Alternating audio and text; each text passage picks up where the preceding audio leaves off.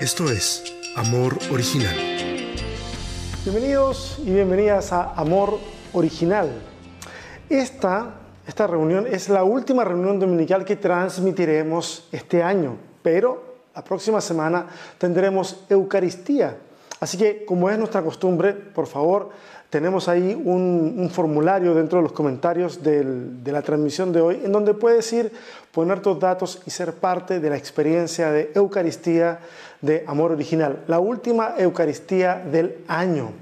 Tenemos preparadas varias cosas, algunas sorpresas eh, para el próximo año, para hacer de esta experiencia algo más integradora con, con ustedes, que nos están viendo desde el otro lado de la pantalla. Así que esperamos también contar con, vuestra presencia durante enero del 2021. Es increíble cómo ha pasado de rápido este año 2020. Estamos en la serie El espíritu de la Navidad. Ya la semana pasada hemos dejado claro el relato lucano o el Evangelio de Lucas, como sería más claro todavía, queda súper claro que el espíritu presente en todo el proceso ha sido el Espíritu Santo, el espíritu que trajo vida sobre la matriz de María es el mismo espíritu que luego traerá vida sobre la iglesia naciente en Pentecostés. Y es el mismo espíritu que hoy nos sigue vivificando, no solo a la iglesia, a nosotros, a nosotras, a la creación completa. Siguiendo con la analogía de estas fiestas y como paso lógico después del sermón pasado que le llamé Su paquete ha sido enviado, la reflexión de hoy lleva por título El unboxing. ¿Ok? Abrir la caja de nuestro pedido eh, descarga tal cantidad de hormonas relacionadas con la sorpresa, la felicidad, la expectativa, que debo decir de que debido a eso, hace como 15 años, un poquito más de 15 años, el unboxing se ha transformado en un, en un nicho de contenido en YouTube. ¿Ok? A lo mejor Ustedes tienen niños que han visto durante horas gente abriendo huevitos de estos de Kinder sorpresa u otras cajas de regalo, porque se produce algo. Acá se suma también la empatía y la satisfacción de ver el proceso terminado, de ver que comienzas a abrir algo, que se descubre algo, el misterio, todo está metido ahí y eso lo han sabido capitalizar muchas personas. Es evidente que el momento del nacimiento, y ya hablando sobre nuestro tema, el, momento de mostrarle al mundo este nuevo bebé y el mostrarle al bebé el mundo es de tremenda importancia. Ese momento es súper importante. Pero el grado de detalle del texto bíblico es asombroso. Veamos Mateo capítulo 1, verso 25. Acá lo tengo. Asómbrense con la cantidad de detalle. Dice, hablando de José, pero no tuvo relaciones conyugales con ella hasta que dio a luz un hijo a quien le puso por nombre Jesús. Ok, okay a lo mejor acá hay un error, no hay demasiados detalles. Eh, bueno, después hay una secuencia de decisiones y viajes y ya después nos vamos a encontrar en el capítulo 3, eh, ya con Jesús bastante crecido, listo para bautizarse por ahí como unos 30 años después de lo que, de lo que acabo de leer. Ok, pero nos queda otro detalle. Vamos a Lucas entonces y veamos si Lucas nos da más detalles, que seguramente sí. Lucas 2, dice, por aquellos días Augusto César decretó que se levantara un censo en todo el imperio romano, ok, eso ya lo habíamos leído en algún momento, así que iban todos a inscribirse, cada cual a su propio pueblo. Ok, aquí viene la parte importante. También José, que era descendiente del rey David, subió de Nazaret, ciudad de Galilea, a Judea. Fue a Belén, la ciudad de David, para inscribirse junto con María, su esposa. Ok, parece que se iba a dar más detalles. Ella se encontraba encinta y mientras estaban allí se le cumplió el tiempo, así que dio a luz a su hijo primogénito, lo envolvió en pañales y lo acostó en un pesebre porque no había lugar para ellos en la posada. Yo, hablé de este pasaje en una de las lecturas de Adviento que están ahí colgadas en el sitio de, Amor Original. Eh, no tenemos muchos detalles, parece. Lucas, a pesar de su enfoque en las mujeres, porque sí se enfoca más en las mujeres de la historia, se limita a decir que se le cumplió el tiempo y que dio a luz.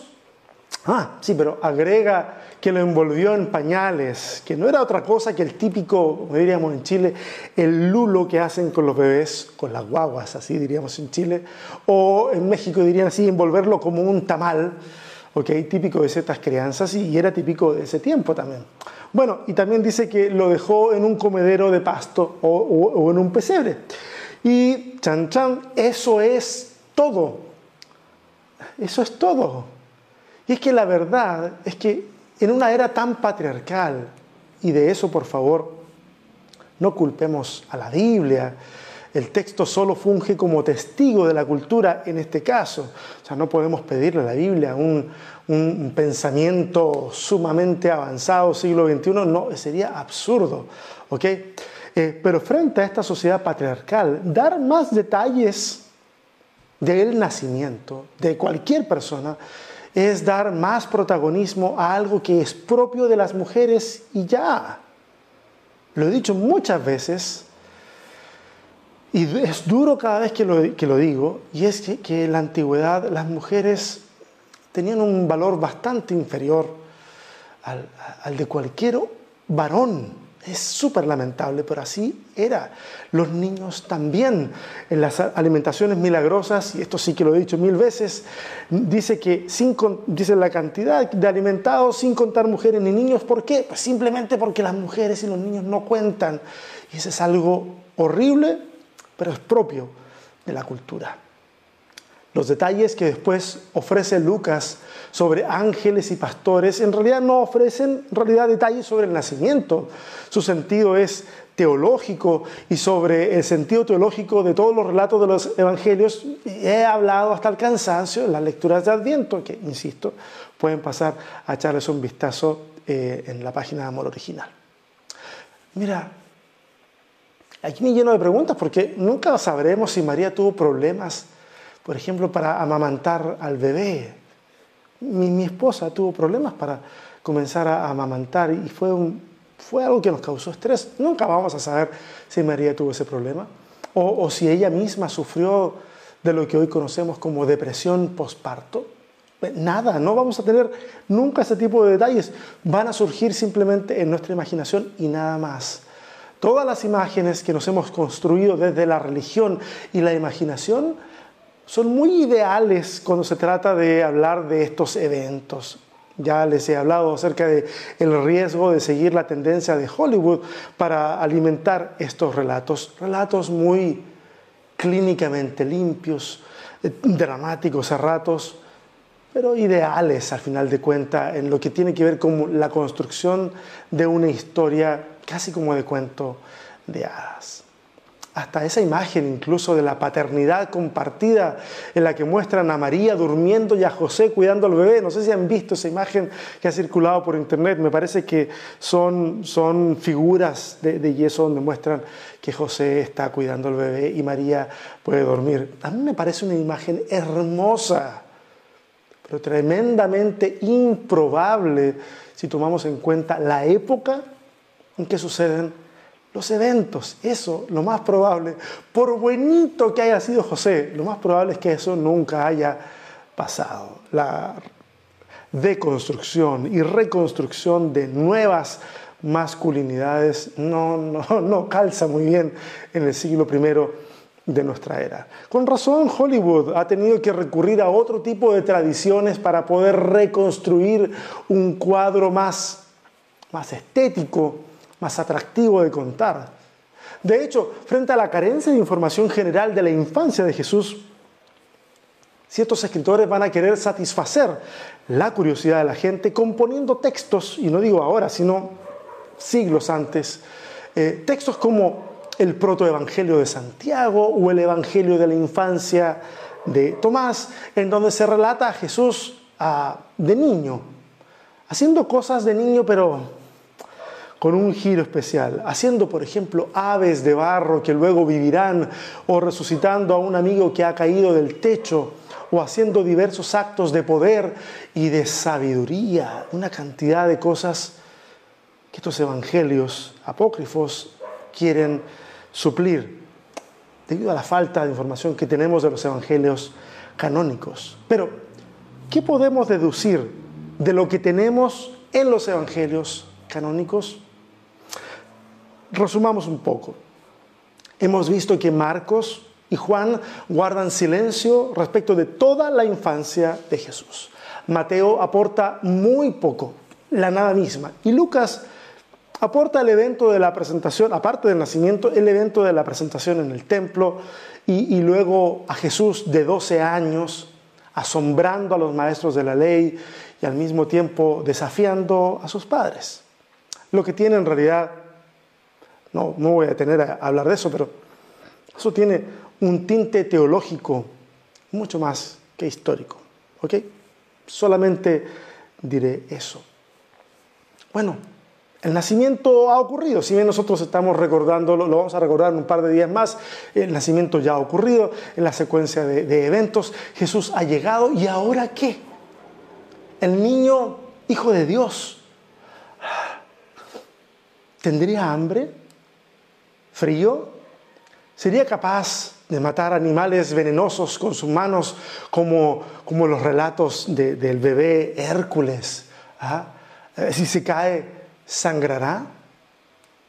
Pues bien, tuvo hambre, tuvo frío y fue vulnerable a todo y en efecto, seguramente, sin contar los eventos de la crucifixión, seguramente en su vida sí, sangró, era completamente humano. La semana pasada dijimos que este bebé no venía con un manual de instrucciones o una guía especial de alimentación fue un niño común y corriente, un niño que creció en una familia pobre, heredero de un oficio de subsistencia. El Evangelio de Marcos usa la palabra tectón para llamar a Jesús. Nuestras Biblias han traducido esa palabra como carpintero, aunque es posible que esté más ligada a la albañilería o algo parecido. Y por favor, por favor, Acá es súper importante quitarnos las imágenes preconcebidas de lo que nosotros entendemos en nuestra cultura por carpintero y por albañil. El tectón era probablemente lo más cercano, y, aquí por favor traten de seguir esta idea, era lo más cercano a lo que, por ejemplo, yo me encontré en México con los todólogos personas que iban a una casa y eran capaces de hacer algo de plomería, algo de carpintería, algo de albañilería, todo, algo, de todo un poco, lo suficiente como para salir del paso, ningún experto eh, propiamente tal, pero, pero funcional. Aquí en Chile le llamamos maestro chasquilla. ¿ah? Y es una persona que estaba dispuesta, y son personas hasta el día de hoy, este tipo de oficio, personas dispuestas a trabajar en cualquier área de la construcción y reparación de viviendas, artefactos, lo que salga. Ese era un tectón. En ciertos círculos se imaginan a lo mejor tú has escuchado estas deducciones, imaginan de que cuando llaman a José Carpintero se arma todo un sistema capitalista alrededor de él y se imaginan que José tenía un taller de muebles para elegir y que su pasar era holgado y le mandaban a hacer muebles de aquí para allá a las principales familias y ahí tenía mucho trabajo. Eh, los mismos que dicen eso son los que van a decir que Pedro, por ejemplo, era un empresario y tenía una flota pesquera. Yo he escuchado decir ese tipo de cosas. Esas imaginaciones no, no condicen con la economía de supervivencia que existía en la Judea y en la Galilea del siglo I. Y, y, tal vez por eso la mención de carpintero en los evangelios, porque, ojo, hablamos del carpintero, del carpintero, del carpintero, pero en la Biblia dos veces se usa la palabra carpintero, solo dos veces la palabra carpintero en relación a Jesús. Una en Marcos, en donde se le llama abiertamente carpintero, tectón, Jesús. Y en Mateo, que se le llama el hijo del carpintero. Miren, ni siquiera es una alusión directa, el hijo del carpintero. Lucas y Juan, así como el resto del Nuevo Testamento, no menciona de nuevo ese dato. Y uno se pregunta, oye, a ver, ¿Por qué no lo mencionan? ¿Por qué no lo siguen mencionando? Es una linda metáfora que nosotros hemos usado muchísimo, pero ¿por qué en el mundo antiguo no se sigue mencionando que él fue tectón? Tal vez porque no era un oficio del cual uno quisiera alardear, porque no es lo mismo decir, hey, acá les presento al doctor Pérez, que decir, oye, mira, les presento al maestro Chasquilla Pérez, al todólogo Pérez. No, no es lo mismo.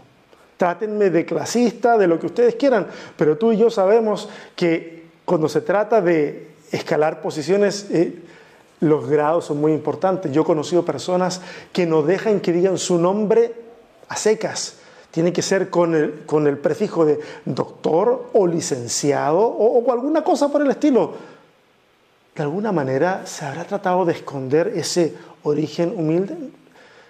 Queda la nebulosa de las preguntas que nos hacemos alrededor del Evangelio. Jesús aprende el oficio de su Padre, pero queda huérfano. Cuando hablamos de Jesús, no estamos hablando de un ser etéreo que mira el sufrimiento y, la pobreza desde la distancia. Jesús no nace como el hijo de un rey, no nace como el hijo del sumo sacerdote o de un rabino respetado. Es el hijo de una mujer sobre la que se va a arrastrar toda la vida dudas sobre su integridad moral durante toda la vida. Y nace como hijo de uno que ni siquiera tiene tierras para poder trabajarlas y que depende solo del trabajo que pudiera salir de forma eventual para vecinos, para otro tipo de personas. Sí, el paquete ha llegado, el unboxing se ha realizado y nos hemos encontrado con que es un niño pobre, vulnerable, que ser con carencias, que desde pequeño verá cómo el imperio sofoca a punta de muerte y crucifixiones los intentos de libertad en la frontera norte. Un niño que será joven, que aprenderá un oficio de poca alcurnia, que verá cómo el imperio le quita la dignidad, la esperanza y le drena la dignidad a los habitantes de la región. Seguirá creciendo y en su corazón sabrá que la salida para este bosquejo mal hecho de la vida no es establecer otro reino humano que no es la violencia, que lo que debe establecerse es el reino de los cielos. Un reino que no tiene límites territoriales, un reino que comienza como una semilla insignificante, enterrada en Palestina, pero que florece y sus ramas nos alcanzan a todos. Y hoy todos nosotros y nosotras encontramos refugio en esas ramas. Ese es el paquete abriéndose. Y créeme, aún nos queda tanto más por descubrir mientras seguimos haciendo este unboxing que puede llevarnos toda la vida. Oremos. Te damos gracias, Señor. Te damos gracias porque decidiste mostrarnos la grandeza de Dios la grandeza de la divinidad, el, el poderío en un vaso tan frágil como un niño. Y te damos gracias porque eso nos enseña a nosotros también a que desde la religión dejemos esta pretensión absurda de alcanzar posiciones, o de querer cuidar tanto detalles estéticos cuando, cuando en realidad esto fue tan humilde, fue tan pequeño y a veces se nos olvida eso y entonces asumimos el rol del imperio y ahora somos nosotros los que oprimimos a otros y al final esta historia se vuelve cíclica y es terrible, es terrible pensarlo de esa forma, pero, pero, pero gracias por mostrarnos esos inicios humildes y recordarnos que es a esos inicios humildes a los que tenemos que regresar. Que no naciste entre lujos, que naciste ahí, entre los pobres, teniendo un evangelio, una buena noticia para los pobres. Señor, ayúdanos a llevar esa buena noticia, ese evangelio a toda criatura, pero que, que nunca olvidemos, que nunca olvidemos que hay áreas de esta sociedad tan carentes de alegría que es necesario no solamente decirles, hey, Dios quiere salvar tu alma, sino que además es necesario poder abrazarles, amarles, alimentarles, protegerles, defenderles. Que, no, que se no, no se nos olvide como iglesia que esa también es nuestra labor, una labor tanto más importante que lo que hasta el día de hoy hemos hecho. Muchas gracias, Señor. Amén.